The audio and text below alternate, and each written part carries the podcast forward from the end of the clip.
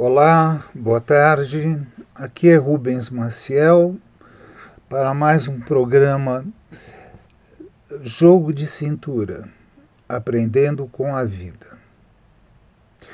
Hoje eu queria falar sobre uma questão que é o medo do autoconhecimento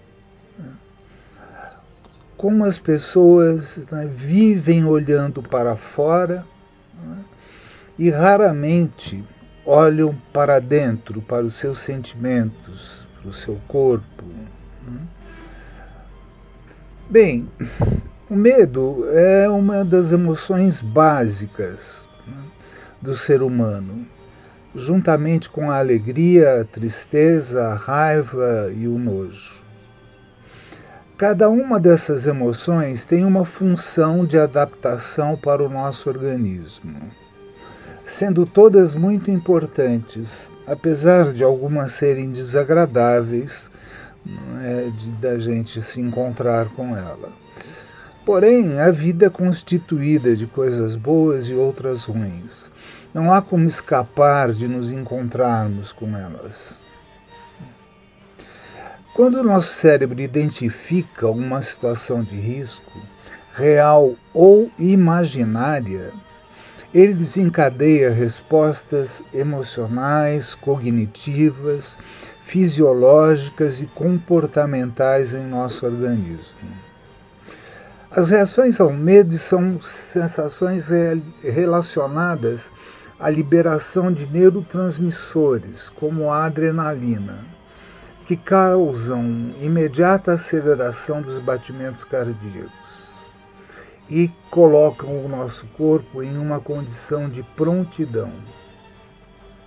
Essa é uma resposta a um estímulo aversivo, físico ou mental, é, cuja função é preparar o sujeito para uma possível luta ou fuga. O medo provoca reações uh, físicas facilmente observáveis.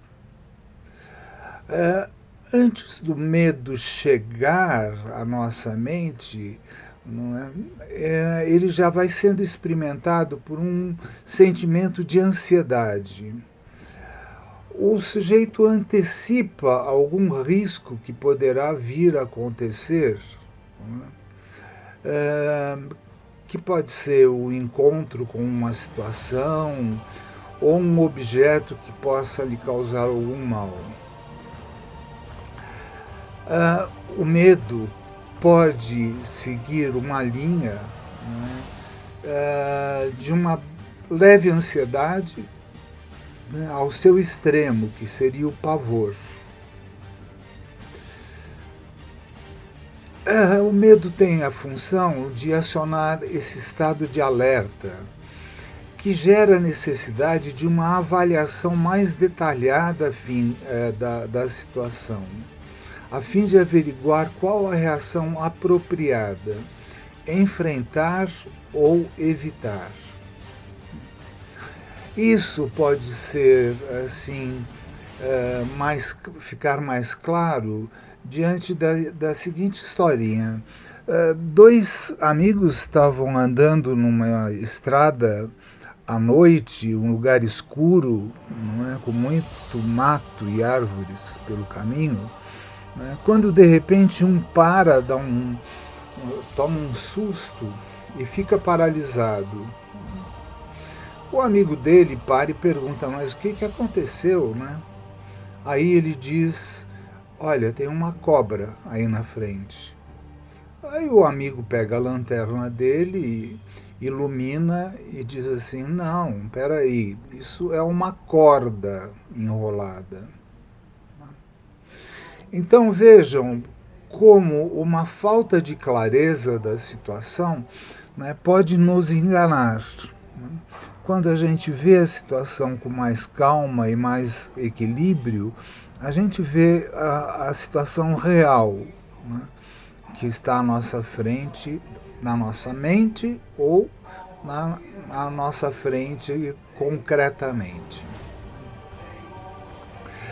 Então, por temer algo ruim que aconteça, nós podemos deixar de ir a vários lugares, evitar conhecer novas pessoas, uh, ter novos relacionamentos, recusar oportunidades de trabalho por receio de não corresponder às expectativas, desenvolver problemas para dormir, para se alimentar, dentre outras tantas possibilidades. Então, uh, o medo ele pode ser acionado por questões psíquicas, como lembranças, situações vividas no passado, interpretações mal elaboradas de fatos que nos aconteceram e podemos sentir medo até de sensações desconhecidas no nosso corpo e interpretá-las como doença, quando eventualmente não são.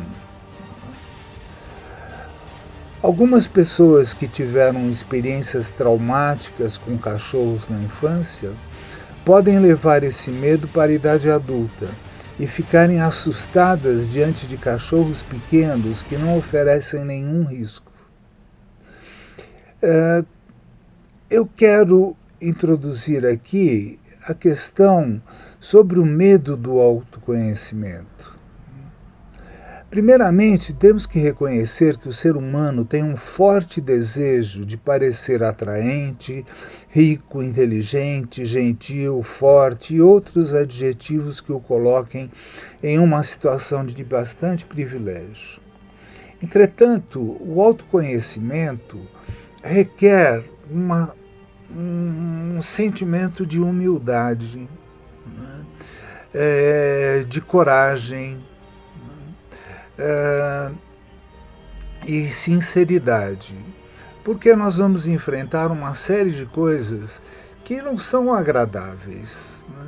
Do ponto de vista social, você ter medo ou você ficar depressivo, uh, isso é criticado, mas isto é o que nós estamos sentindo, faz parte da nossa humanidade.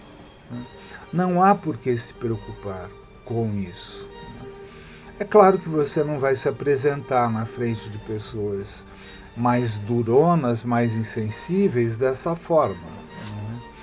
Mas algum amigo seu ou familiar pode entender e acolher esses sentimentos né, mais de maior fragilidade.